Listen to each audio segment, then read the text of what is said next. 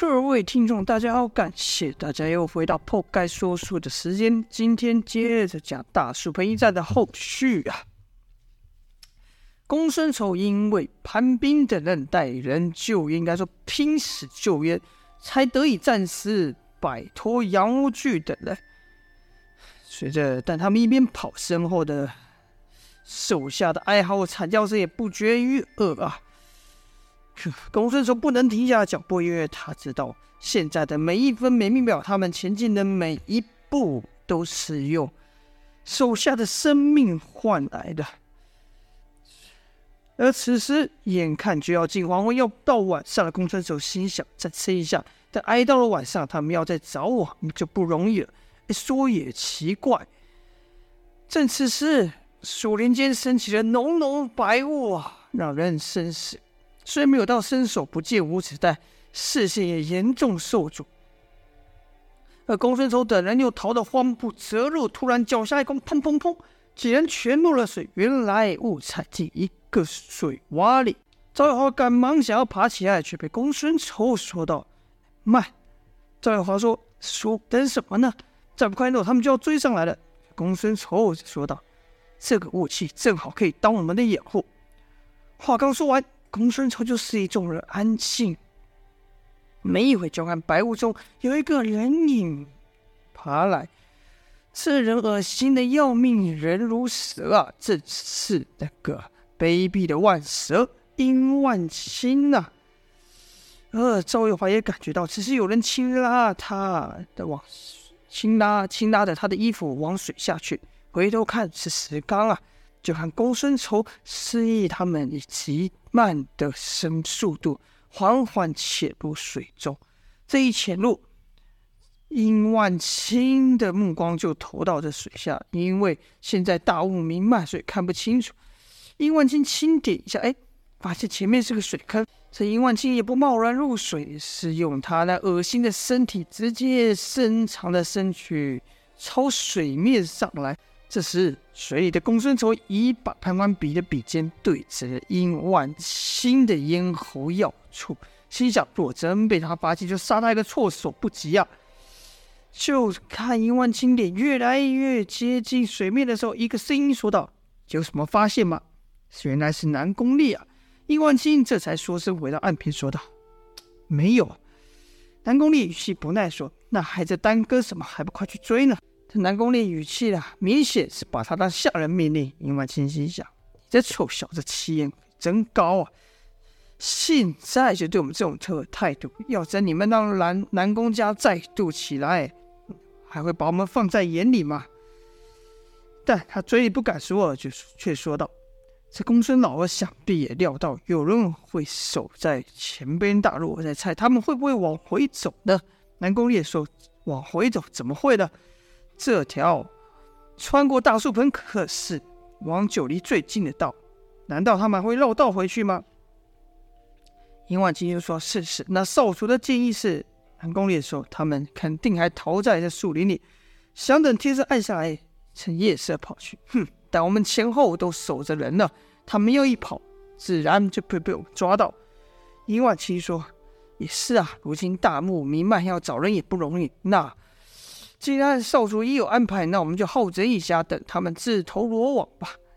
南宫烈说：“那可不行，想抓这些耗子，也得先把他们逼出众来。光在这边干等，我们哪有时间呢？这样，我走中间，你和胡野间分从两左右两路，我们三头并手，害怕找不到他们吗？”殷万金只得频频答应了。南宫烈走后，殷万金这才说道：“蠢蛋！”我要是公孙丑，我就先找一处隐秘的角落躲着不动，等天色暗了，你们也找不着了，趁着大雾再寻找另觅出路。哼，你又迟早在大树盆里面没有其他出路了吗？笨蛋！但话说说归说啊，平万青还是照南宫烈的说法往前走去，确认南宫烈离开后，公孙丑才敢探出水面。赵月华着急问道：“叔，怎么办呢？照他们这样说，我根本逃不出这里。”公孙丑子安慰道：“小姐别着急啊，让我想一想。”而也就在这时候，姚继轩突然说道：“水，给我水！”原来适才姚建军泡入水中，算是稍微缓解了这粉体之祸，但一出水，姚继轩又受不了了。周有花上前关心：“喂，你到底怎么了？怎么变成这样？”姚建轩说：“才不是你害的，快把我放入水里。”周有花只得把姚建军泡入水里。而听到姚建军这么一想，公孙丑沉思一会说道：“对啊，水有这水洼，必有这水洼的水源呐、那臭蛇说的不错，这大树盆的地理环境他们也不熟，怎么就知道没有其他出路呢？”而后就对石刚吩咐说：“你先带小姐在这里稍安勿躁，让我去前面探路。”公孙丑就循着水源一路走，因为大雾弥漫嘛，所以也只能扶着前进。又因为大雾弥漫，又怕被南宫烈等人怎能等于说发现，所以只能扶着地沿着水源前进。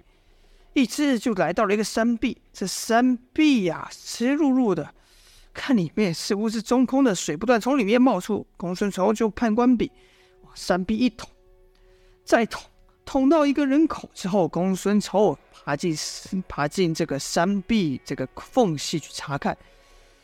这山壁啊，凹凹凸凸，显示是狭窄。公孙丑费好一番力气才走出了，应该说才幸运的走出这洞口。因为要这山壁没有出口的话，公孙丑这就白费功夫了。呀也算天不亡他。这山壁的上方居然是一个出口，出口是半山腰啊！公孙丑上了山腰，往下看去，看到大树盆前后都升起了雾光，想必是杨无惧、南南宫烈等人为了防他们逃火所生的火，让他在前后，你说堵住了大树盆前后的入口。但上了这山腰后，还有没有路可下山逃跑呢？或者是一条死路，公孙丑也没把握，只得暂且回去，把这事告诉赵月华。赵月华就说：“那还等什么呢？